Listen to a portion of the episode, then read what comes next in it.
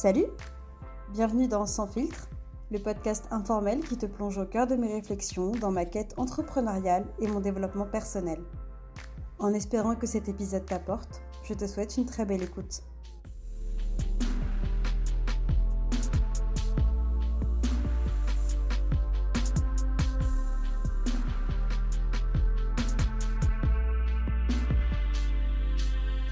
Hello toi, on y est Aujourd'hui, on se retrouve dans un tout nouvel épisode, toujours aussi enrichissant. Si tu as écouté l'épisode précédent, c'est super, tu ne seras pas perdu, car il s'agit de la suite du témoignage de ma mère. Si tu n'as pas écouté la première partie, je ne vais pas te mentir, je te recommande de t'arrêter là et d'écouter la première partie, car dans celui-ci, il y aura des références à la première partie et ce sera quand même plus sympa pour toi pour pouvoir mieux cerner cette femme incroyable qui va te partager avec sincérité ses pensées. S'agissant du même enregistrement que la première partie, le son n'est toujours pas super et je m'en excuse encore. J'espère que tu arriveras quand même à suivre. Aujourd'hui, j'ai ouvert le podcast en demandant à ma mère ce qu'elle dirait à la Valérie plus jeune. Elle nous parle de ses nombreux changements de boulot, de sa reconversion professionnelle de comptable à formatrice et des impacts de celle-ci dans sa vie. Aussi, elle nous raconte comment est-ce qu'elle s'est affranchie du poids des injonctions familiales du type tu ne seras jamais choisi, tu passeras toujours après et tu ne pourras jamais être en première place. Elle nous raconte comment, avec le recul, elle se rend compte qu'elle a une sacrée confiance en elle, comment est-ce qu'elle ose dire qu'elle n'a pas besoin de gens qui ne lui apportent rien, et comment finalement elle a appris à croire en elle et à avancer, quoi qu'il advienne. Ok, bah franchement on en a déjà abordé pas mal de trucs, donc euh, c'est cool. Et euh, la question du coup que j'ai envie de te poser, Ma, c'est qu'est-ce que tu dirais à la toi d'avant? La moi d'avant. Elle est belle cette question. Si je pouvais parler à la moi d'avant, je lui dirais ose. Voilà, c'est le terme qui me vient, ose. Rêve, rêve et ose. Moi, il faut savoir que j'étais baignée d'injonctions comme tout le monde dans mon enfance. J'en veux pas à mes parents. Moi, je dis toujours, quand on est parent, on fait comme on peut avec ce qu'on peut et avec les moyens qu'on a à ce moment-là. Moi, l'injonction forte, c'était, il faut que tu travailles dur. Il faut que tu travailles dur. Tu travailleras toujours dur. Parce que, premièrement, tu es une femme. Et deuxièmement, tu es noir. Tu es dans une case. Et on choisira toujours quelqu'un d'autre avant toi. Tu passeras toujours en dernier. Tu ne pourras jamais espérer avoir la meilleure place, la première place. Et j'ai vécu comme ça. Donc je ne me serais pas permis de, rêver. Avec le recul, j'ai osé. J'ai osé et voilà où j'en suis actuellement. Moi, je suis prête à faire un marathon, les gars. Moi, le marathon, il ne me fait pas peur. Alors qu'il y a quelques temps, on m'aurait dit marathon, c'est comme si tu me disais, euh, tu veux être président de la République? Euh, Non, non, juste non. C'est là où on se rend compte que bah, on peut y arriver. C'est-à-dire que si tu te permets d'oser, euh, enlève tout ce qui est autour de toi, dans le fond de ton cœur, dis qu'est-ce que j'aimerais faire? Et si tu te permets de rêver, et si tu essayes, en tout cas, eh ben, ça marche. Et en fait, avec le recul, je l'avais déjà fait, ça, ce travail-là. Au niveau pro, j'ai toujours voulu enseigner. C'était mon truc. Je voulais être prof. Mes parents m'ont dit non, tu feras pas ça. Tu feras de la compta. J'ai fait de la compta. Et à un moment, j'en ai eu marre. Et je me suis dit non, mais en fait, moi, j'aimerais bien être prof. Et là, je me suis dit, bah, si je me renseignais après tout, alors j'en ai parlé à personne, hein, parce qu'évidemment, je ne voulais pas qu'on me, grille, sauf qu'à l'époque, euh, très clairement, j'avais passé l'âge, quoi. J'avais 35 ans. Tu as été comptable pendant combien de temps?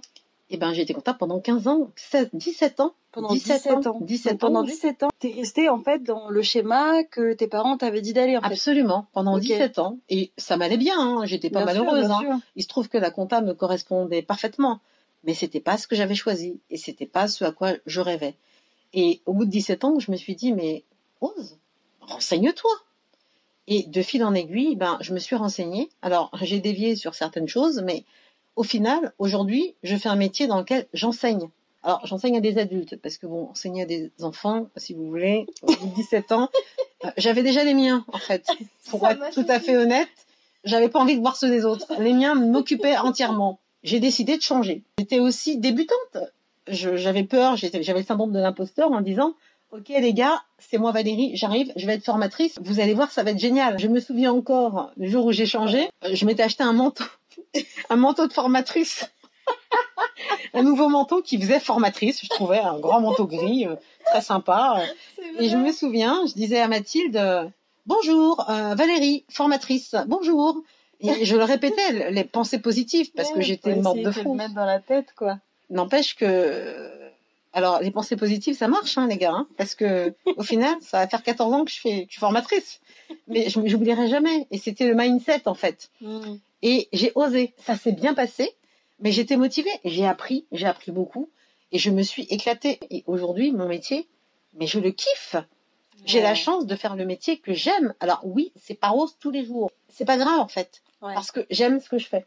C'est pour ça que j'ai envie de dire à la, à la moi d'avant, euh, ce que j'aurais voulu qu'on dise, c'est vas-y, ose. J'ai une confiance absolue en moi, en mes Mhm. capacités. Alors c'est pas tous les jours, hein. Des fois, il y a des fois où on est, euh, là c'est chaud, c'est tendu. Ouais. Mais Mathilde me dit souvent, mais je t'ai toujours entendu dire régulièrement, ah là c'est tendu, une- j'ai une super formation, je sais pas comment ça marche, je sais pas comment je vais faire. Grave. Et à chaque fois, elle me dit, mais tu me dis toujours la même chose. Et en fait, ça marche. Donc, euh, il y a, c'est toujours un moment où ça n'a pas fonctionné. Euh, en fait, il n'y en a pas. Le sport, la muscu, enfin vraiment ça, et le fait d'avoir pris conscience de ce que j'ai fait au niveau professionnel, ça m'a donné un super mindset. J'ai confiance, on parlait d'identité de soi, de rapport à son corps, mais j'ai super confiance en moi. C'est moi, j'ai une citation, enfin une citation, c'est pas la Ah mienne, mais j'ai vu un reportage, euh, enfin il y a quelques années, Usain Bolt, je pense que tout le monde connaît, il disait, euh, j'ai pas réussi à m'imposer comme ça euh, tout de suite, j'ai eu des échecs, j'ai galéré, comme tout le monde, ça c'est pas venu tout seul. Par contre, il a dit un truc, et ça j'oublierai jamais, et j'arrête pas de le répéter, il a dit, à partir du moment où j'ai compris que je pouvais y arriver, il dit, allez-y les gars, courez, partez, dépassez-moi, allez-y, 10 kilomètres, allez-y, allez, filez, je vous rattraperai. Quoi qu'il arrive, je vous rattraperai. Donc Ouais. allez-y, mais moi je vous rattraperai. Parce que je sais qu'à la fin, non seulement je vous rattraperai, mais je vous dépasserai. Bah, écoutez les gars, euh, je ne suis pas encore euh, première au marathon, je n'en suis pas là, mais ce que je veux dire, c'est que maintenant je sais que quoi que j'entreprenne, même si je vais lentement au début, même si des fois c'est dur, parce qu'on n'a pas toujours envie, hein, on, est, on est humain, ça s'appelle la vie, mais je sais qu'au final, j'atteindrai mon but.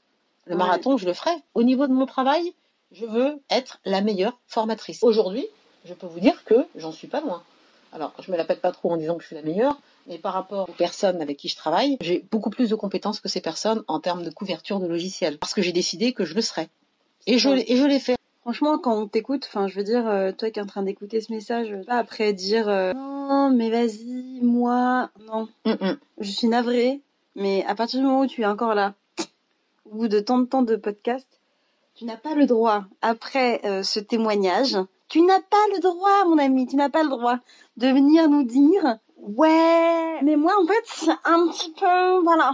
Évidemment qu'il y a des choses qui sont compliquées. On a tous des expériences de vie différentes. Moi, quand je t'entends, je me dis, mais euh, j'aimerais tellement être comme ça, genre à 50 ans, quoi. Ouais. Et à partir du moment où tu décides ça, je peux t'assurer que tu le crois vraiment, mais il faut que tu te permettes de rêver en fait. Il faut vraiment enlever tout le reste, moi à moi, moi dans mes tripes. Et ça marche parce que quelque part tu, tu provoques toutes les situations qui vont te permettre d'avancer. Alors évidemment, ça demande du travail, mais si tu crois sincèrement, tu le fais ce travail. C'est comme moi, tu te poses plus la question de mon emploi du temps. Je disais au début, Mm. oui, c'était pas pratique, j'avais la flemme, mon emploi du temps. Eh, je suis à 5 séances par semaine, je le trouve, hein. Oui, je me lève à 5 heures du matin, ça, ça me regarde. Je pourrais le faire à 18 heures, hein. mais j'ai pas envie. Pourquoi? Parce que je veux m'améliorer, parce que je sais qu'en m'améliorant, je vais performer et je vais arriver plus vite et mieux à mon objectif. Moi, c'est vrai que la, la citation qui m'a toujours portée, c'est quand on veut, on peut. Et euh, moi, c'est le truc que je retire et qui me, qui me booste à chaque fois. On dit pas que ça va être facile. Oui, oui, Ça va être archi dur. Oui. Ça va être inconfortable, ça va être désagréable. Des fois, on va vouloir reculer. Oui. On va vouloir se dire que non, c'était pas la bonne idée, etc. Machin. Faut continuer parce que au bout, au bout, on est capable après de prendre ce recul et se dire, en fait, là, j'y ai cru. Putain, j'ai eu raison de m'accrocher, en fait. Quelle que soit la situation que tu es en train de rencontrer dans ta vie, dis-toi bien une chose. Si t'en es là, c'est pour une raison et que tu peux te permettre de toujours croire à plus, à oser voir grand, à toujours vouloir plus. C'est ok de vouloir plus. Ça me booste à chaque fois de me dire ouais je veux plus que ça. Ça me suffit pas. Évidemment, il faut toujours euh, être content des victoires qu'on a déjà au quotidien, sinon Oui. on se perd. hein. carrément. Est-ce que tu peux nous parler un peu plus de tes changements de boulot avant même de te reconvertir professionnellement? Pourquoi est-ce que tu changeais souvent de boulot? Comment ça se passait du coup dans ta vie en général? Est-ce qu'il y avait des impacts? Alors en fait, avec le recul, je pense que je changeais plusieurs fois de boulot parce que ce n'est pas un travail que j'avais choisi. Encore Mmh. une fois, euh, on m'a mis comptable. Il se trouve que je le faisais très bien. Il se trouve que ça me correspondait très bien. Mais à chaque fois, je changeais parce que ben, je voulais découvrir d'autres choses. Puisque le boulot en lui-même, on va dire, n'était pas hyper tripant, enfin, pour Mhm. moi, du coup, je voulais l'exercer dans différents milieux. Parce que Mhm. l'avantage, par contre, de la comptabilité, c'est que ça se trouve dans tous les domaines. Alors, pour la petite histoire, euh, j'ai travaillé dans une entreprise de restauration qui gère des restaurants. J'ai travaillé dans une entreprise qui faisait des traductions. J'ai travaillé dans une radio. J'ai travaillé pour une chaîne de télé. Et ça a été un peu compliqué au niveau famille. Déjà, mes parents étaient dans la sécurité. Injonction, ils vont me mettre comptable pour que j'ai un boulot sûr. Donc le fait de changer, bah, ça les effrayait, mais j'en parlais pas en fait. C'est pas Ouais. un sujet euh, duquel on parlait quand on se voyait. Tu vas bien? Oui, ça va. J'ai changé de boulot. Ah bon? Et ça se passe bien? Oui. Ah bah super, on est content. On creusait pas. Donc à l'époque, euh, j'habitais Paris avec euh, mon mari. Donc, lui, par contre, c'était problématique puisque lui travaillait dans un cadre fonction, fonction publique. Et la fonction publique, c'est quand même particulier. C'est un emploi à vie. Il y a des règles. On fait les heures qu'on a à faire.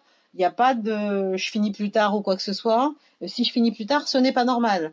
Euh, je dois rester dans mon service. Je n'ai pas besoin de changer puisque tout ce qui est autour de la fonction euh, fonctionnaire, ben c'est prévu. Si je veux changer, c'est au bout d'un certain temps avec un, Ouais. un process bien est particulier, réglé, tout est réglé. Mais on reste toujours au même endroit. Lui ne comprenait pas. C'était compliqué parce que il ne comprenait pas pourquoi je voulais changer. Et ça générait en lui un sentiment d'insécurité que je peux comprendre, puisque ben il fallait bien vivre. C'est un vrai sujet qui était conflictuel. Mais du coup, quand tu t'es reconverti professionnellement, est-ce que ça a été un sujet conflictuel du coup? Alors bizarrement, euh, ça n'a pas été un sujet conflictuel, puisque au final, je me suis reconvertie pour aller dans la durée. Et donc, du coup, je pense que j'ai apporté ce sentiment de sécurité. Enfin, de toute façon, quand je me suis reconvertie, très clairement, j'ai demandé l'avis de personne. C'est-à-dire que j'ai fait un Mhm. conseil de famille, j'ai prévenu tout le monde. Les enfants étaient plus grands déjà, parce qu'évidemment, Ouais, il y avait bah aussi oui. ça qui me freinait. Qui dit formation, dit déplacement, oui. absence. Ma vision à moi, c'était que tant que les enfants étaient petits, je, je voulais pas euh, ne pas être là. Donc, ils étaient ados, donc j'ai fait un conseil de famille en disant, voilà, bonjour les gars, maintenant je change de métier, ça se passera comme ci, comme ci, comme ça. Ça ne changera pas votre quotidien, simplement des fois je ne serai pas là, etc. Terminé, fin de l'histoire. Ça n'a plus été un sujet. Donc j'avais mes déplacements et c'était tranquille. Au niveau de mes parents, pareil, on a alors j'ai pas fait de conseil de famille, j'ai simplement expliqué que je changeais de métier. Pareil, c'était pas un sujet. Je pense qu'ils étaient angoissés, euh, comme pour avant, à chaque fois que je changeais, mais qu'ils voulaient pas en parler. Donc ça a jamais été un problème. T'as pas été déçu du fait qu'il veuille pas en parler non plus? Si, mais il y a tellement de sujets avec lesquels mes parents, euh, j'aurais Mm. voulu parler avec mes parents, mais c'est pas dans leur culture, c'est pas dans leur génération de parler de choses comme ça. Mais du coup, je n'ai absolument pas reproduit ça pour mes enfants.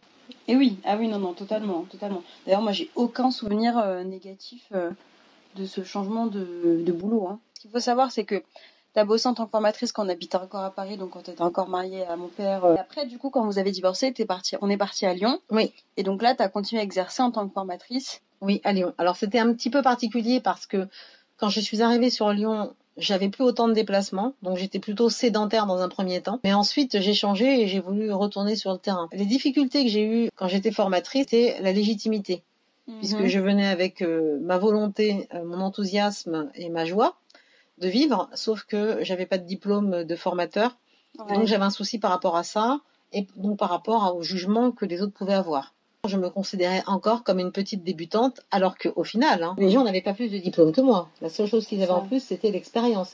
Mais encore faut-il voir l'expérience. Moi, j'ai tout un idéal pour l'enseignement. hein. Je fais ce métier vraiment pour enseigner. Donc, ce qui m'intéresse, c'est la pédagogie, c'est la transmission des savoirs et des connaissances. Donc, je fais ce métier d'une certaine manière, qui n'est pas forcément la manière dont les autres peuvent le faire. Alors, chacun sa manière de faire. Mais moi, lire un texte ou dire à telle ou telle personne que ça marche comme ci, etc., sans donner de sens, pour moi, c'est pas être formateur. Ouais. Mais pour le coup, euh, voilà, syndrome de l'imposteur en disant bah peut-être que je me fais tout un délire et que en fait il faut faire comme font les autres. Donc plutôt à vouloir me fondre dans la masse, Comme t'avais déjà toujours fait, en fait. comme j'avais toujours fait. Ouais. J'arrive, je suis la petite dernière, je suis débutante, apprenez-moi et je vais vous écouter religieusement. Mhm. J'ai vite en fait été un peu plus que une simple formatrice. J'ai pas hésité à apprendre beaucoup de programmes, beaucoup d'outils. Le résultat, le regard des autres s'est un petit peu modifié et c'est devenu, euh, en gros, oui, c'est la chouchoute. Oui, enfin, en même temps, les gars, euh, je bossais quoi. Ouais. C'est-à-dire que moi, quand euh, je comprenais pas quelque chose, je demandais à des collègues, ils me disaient non mais laisse tomber, ça sert plus à rien. Non, en fait. Incroyable, quand même. Non, non, moi je veux savoir à quoi ça sert. Même si ça sert plus à rien, il y avait une raison. Et en fait, j'ai avancé comme ça. Et du coup, le regard des autres, à un moment, j'ai compris que, alors, j'ai été quand même beaucoup impactée, même quand je suis arrivée à Lyon, parce que je me considérais encore comme la plus jeune, la petite dernière, discutant avec mes enfants, avec ma sœur. Ils me disaient, mais à chaque fois, tu nous dis la même chose. C'est-à-dire que tu te renseignes et les gens qui sont soi-disant experts te disent, on sait pas. Ou alors, ils bottent en touche, ou ils te répondent pas. Et tu finis par trouver la réponse, parce que tu bosses dessus. T'as pas l'impression qu'il y a des gens qui bottent en touche, là? Mm. Et en fait, je me rendais pas compte de ça. Et j'ai fini par comprendre qu'il y avait des gens qui creusaient pas, en fait, dans leur pratique professionnelle. Alors après, je ne connais pas leur histoire. Est-ce qu'ils ont choisi ce métier-là ou pas? Peu importe. Oui. Mais encore une fois, quand tu choisis ce que tu veux faire, quand tu oses et que tu fais le métier que tu décides d'exercer, je pense que tu l'exerces vraiment différemment. Ce qui se passe, c'est qu'aujourd'hui, donc je suis arrivée euh, dans cette nouvelle entreprise en décembre 2019. Je me suis donné six mois pour couvrir la totalité du- des modules. Au bout de six mois, je connaissais tous les modules. J'avais confiance en moi. Je savais que j'allais le faire. Et aujourd'hui, je l'ai fait. Je vais aller plus loin parce que maintenant, je couvre l'intégralité, ce pourquoi on m'a embauché. Bah, je vais développer d'autres choses en fait. Je vais pas m'arrêter là. Alors, je me dis que les autres, je pense qu'ils ils doivent se dire, ah, elle se prend pour qui celle-là? Je le vois bien, euh, la manière qu'on va me regarder ou euh, dit oui, mais toi, t'es pas là depuis longtemps. Mais en fait, je m'en fous. Je t'emmerde en fait. Ouais. Exactement. C'est-à-dire que c'est ton problème. Mm. Euh, moi, ça m'intéresse pas en fait ce que tu ce que tu dis en fait. C'est- tu ne m'intéresses pas. Oui, alors c'est un peu dur, mais faut savoir aussi les accueils. hein. L'accueil que j'ai eu, Oui. c'était quand même assez particulier. Euh, Seul au monde, on te dit à peine bonjour, euh, on te Ah ouais, demande pas comment tu vas, bureau, là, on te propose même pas de déjeuner. Euh, bref, on te calcule pas en fait. Oui, avec le recul, j'ai une sacrée confiance en moi. Moi qui croyais Ouais. ne pas avoir confiance Ouais, en moi, ouais, j'ai une sacrée confiance en moi parce que j'ai bravé ça pendant trois mois seul au monde. Et j'allais pas bien, hein, je te disais, tu te souviens, hein, je te disais j'en ai marre, ça me saoule. Je voulais pas abandonner, mais c'est l'ambiance. Parce qu'en fait, je suis passée d'une grosse entreprise à une petite entreprise. Donc naïvement, j'ai cru qu'il y avait plus de chaleur en fait humaine. Sauf que bah on est dans un cadre de travail et que la société soit grosse ou petite, chacun a son son histoire, son individualité. Et on n'est pas plus accueillant en petit comité qu'en en gros comité. Ouais. Et au final, j'ai pas été très bien accueillie. Donc, j'avais de la rancœur. Je comprenais pas bien pourquoi. Donc, maintenant, effectivement, oui, je pense que des gens disent, elle se la pète. Mais bien sûr. Mais Oui. fais le travail que j'ai fait Ouais. et après, viens m'en parler. Parce que quand je suis arrivée, tu m'as pas adressé la parole, tu m'as pas intégré. Tu t'es contenté de me regarder en mode, ouais, encore une. Et au final, bah, la une qui est là, maintenant, elle est là partout. Et quand tu as un problème, en fait, tu l'appelles. C'est ça. Alors, excuse-moi, mais la une, en fait, elle t'emmerde. Alors, comme elle est polie et elle est bien élevée, elle va te répondre. Voilà. Mais par contre, minimum d'interaction. Parce qu'en fait, je n'ai pas besoin de toi pour euh, continuer ça. mon chemin. Et en fait, C'est c'est ça. La muscu, comme le travail, je n'ai pas besoin de gens qui, qui, qui n'apportent rien, en fait. Ouais, c'est ça. Et c'est une vision très personnelle. Et on a toujours tendance, malheureusement, à se comparer. Le regard des autres. On a beau se dire, oui, mais on s'en fiche du regard des autres. Faut arrêter. C'est pas vrai, on s'en fiche pas. Parce que euh, à chaque fois, dans chaque domaine de notre vie, il y a toujours un, quelque chose au niveau du regard des autres. Je vais reparler du running. Oui, alors moi, mon compagnon me disait, euh, non mais tu cours pour toi, tu cours pas pour les autres. Oui, enfin lui, ça fait 20 ans qu'il court. Hein. Donc, euh, Ouais. Il a eu fait- il, a eu le temps, il a eu le temps. Euh, moi, euh, excuse-moi, excuse me, ça ne fait que deux ans, trois ans, Ouais. d'accord? Tu, tu mets tes perfs sur des applications. Il y a beaucoup de runners qui vont mettre leurs perfs. Quand tu vois les perfs, il faut arrêter de me raconter que tu te dis pas dans ta tête, putain, il est bon lui. Ouais. Oh là là, oh c'est bien. Et la phrase d'après, la pensée d'après, c'est oh là là, moi j'arriverai pas ou moi je suis ah moi je suis pas du tout là quoi. Moi je suis je suis petite nulle. à côté, ouais, je suis Ouais. nulle. Bien sûr que non, on n'est pas nul. Mais c'est humain de penser ça. Passer le step, il est bon, super. Et arrêter la pensée là net, Ouais. bah c'est pas facile. Moi je commence à y arriver. Ouais. Je commence seulement à y arriver. Et c'est pour ça qu'au début j'avais peur parce que je me disais euh, c'est un peu d'ego aussi. euh, Peut-être que Bien tu es pas à ta place, euh, tu crois que machin. Mais au final non parce que tu sais je t'en parle souvent Matt. Je te dis au boulot ouais j'ai peur que les gens pensent que je me la pète. Mais toi tu me réponds à chaque fois mais tu te la pètes pas. Tu fais du bon boulot. C'est que tu fais ton boulot comme tu as envie de le faire. Fait, tu t'investis dans ton boulot Mhm. comme toi tu comme toi tu veux t'investir dans ton boulot et que les gens en fait en face n'ont pas la même vision du travail, c'est leur problème. Si eux c'est un boulot alimentaire et qu'ils n'ont pas envie de s'investir comme ça, bah ils ont les résultats d'un boulot alimentaire dans lequel ils ont pas envie de s'investir. Sauf que pour toi, c'est un métier qui veut dire beaucoup plus de choses, un métier dans lequel tu t'épanouis et donc forcément quand tu t'épanouis dans quelque chose, bah tu y mets beaucoup plus du tien, tu t'investis plus. Mm. Donc les résultats ne sont pas les mêmes. Donc les gens en fait qui du coup peuvent penser ça, tu leur projettes juste quelqu'un d'épanoui dans leur boulot. Peut-être que Ouais. eux ne sont pas. Carrément. Et donc du coup ils se disent merde, elle elle s'épanouit, elle elle a grave à fond. Ou alors elle se la pète, c'est ce qu'ils se disent, mais derrière en fait en dilettante c'est ça que ça veut dire. Alors que moi bah je me fais chier. Et je suis pas bien en fait où je suis. Sauf que j'ai pas assez conscience de moi-même pour me rendre compte que je suis en train de me faire chier au lieu de juste dire elle se la pète à machin, t'as vu un tel, t'as vu un tel. Ouais, elle pourrait juste te dire Ah, mais elle se débrouille vachement bien. Elle se débrouille vachement bien, franchement respect. Voilà, Mais pourquoi on se dit pas ça? C'est ça. Pourquoi on ne se dit pas ça? Et moi, je veux me dire ça tout le temps, en fait. Ouais. Alors, oui, on a tous des, des, des petits trucs qui viennent et qui vont dire Oh là là, elle est bien, elle. Mais honnêtement, si tu oses et si tu accomplis les choses dont tu rêves, je pense que naturellement, Ouais. en fait, ça va partir. Je dis pas que ça m'arrive jamais, mais il y a des sujets sur lesquels ça ne m'arrive plus. Le running, j'ai compris que je le faisais pour moi. Euh, Il y a des gens qui font des super, per- mais il y aura toujours des gens qui seront meilleurs en fait. Mais en fait, c'est ça. Il y en aura toujours. Moi, j'admire les perfs des autres. Ce qui m'intéresse surtout, c'est la mienne. C'est ça, c'est ça. C'est mon axe de progression. Et au niveau du taf, c'est pareil. Finalement, ce qui m'intéresse, c'est la manière dont je fais mon taf et la manière dont je me sens bien avec comment je le fais. Et le taf des autres, c'est pas que je m'en fiche. Mais euh, moi, je vois à chaque fois, on me pose des questions à deux balles. Enfin, je Mm. pensais qu'on avait passé le stade. Et je vois des collègues qui, qui se disent, je connais, je maîtrise, je suis euh, confirmé à te poser une question débile du genre, euh, est-ce qu'il faut cocher la case? Et là, tu te dis, euh, ok, euh, qu'est-ce que j'ai raté?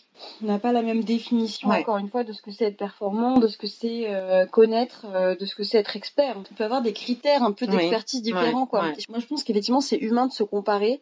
Mais moi, je me compare sur certains trucs. J'ai décidé que cette comparaison, elle n'allait pas apporter une pensée du type je me sens nulle à côté. Mm. Je me dis, putain, cette nana, elle a des perfs de ouf.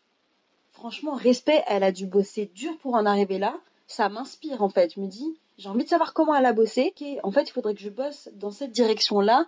Si elle y arrivait, euh, pourquoi pas moi? Tu te souviens quand tu étais en terminale ah, je vais te replonger, ça peut-être rien à voir, mais Ouais. ça me fait penser terminale. Et les gens t'accusaient de tricher quand on a déménagé. On a Ah déménagé sur Lyon. Mathilde rentrée en terminale pour faire son bac. Elle était Hmm. excellente. Enfin, Bah, Mathilde, la première de ma. Mathilde a toujours été excellente de toute façon, donc très clairement, et c'est un fait. Moi, je participais, j'étais parent d'élèves. En gros, c'était en mode, oui, elle a des bonnes notes, mais bon, elle triche, quoi. J'étais hallucinée. J'ai pas compris, en fait. Je me suis dit, mais, mais comment les gens peuvent penser ça C'était Bon, qui qui pensait ça? C'était d'autres parents d'élèves? C'est d'autres élèves. D'autres élèves, Les euh, là? Et en fait, donc j'ai halluciné et je me suis dit, les gens, ils peuvent même pas imaginer que quelqu'un travaille et ait des bons résultats. C'est tout de suite de la triche. Et je me souviendrai toujours, on te disait, ah mais t'as trop de chance. Et moi, je me souviens, je lui disais, mais c'est pas de la chance en fait, Ouais, c'est du travail. c'est vrai. Parce que personne ne naît avec la graine du génie, ça n'existe pas. Je ne suis pas physicienne. Si ça existait, je pense qu'il y aurait plein d'essais de clonage. C'est pas de la chance. Euh, si on arrive à performer et arrive à atteindre nos objectifs et à faire ce qu'on veut faire, ce n'est pas de la chance, Ouais. c'est du travail. Mais je trouve que c'est une, très belle façon de terminer cet Ouais. épisode. Oui, C'est trop trop bien. On aura l'occasion d'en refaire en tout cas. oui, c'était super. Et puis, euh, merci, merci. Enfin, écoute, j'attends ton retour du coup euh, sur les réseaux sociaux pour euh, ce nouvel épisode. Et puis, bah, on te dit bah à très vite et passe une très très bonne journée, soirée, euh, nuit. Nuit, tout ce que tu veux. Que Mais tu veux. ose, ose. Ose. Eh bien, ça y est, c'est la fin de cet enregistrement décomposé en deux épisodes avec le témoignage de ma maman. Je te remercie de nous avoir écoutés. J'espère du fond du cœur que tu as apprécié ces minutes au cœur de nos discussions et que tu as pu profiter comme moi de ce moment. Maman, je te remercie d'avoir joué le jeu, de t'être confiée à nous, d'être vulnérable et authentique dans tes propos. Je te dis à toi qui écoutes cet épisode de podcast à très bientôt et sens-toi libre de venir me faire des retours sur cette deuxième partie si elle t'a inspiré et surtout encourager ma maman à revenir dans Sans filtre et cette fois-ci avec un meilleur son, c'est promis.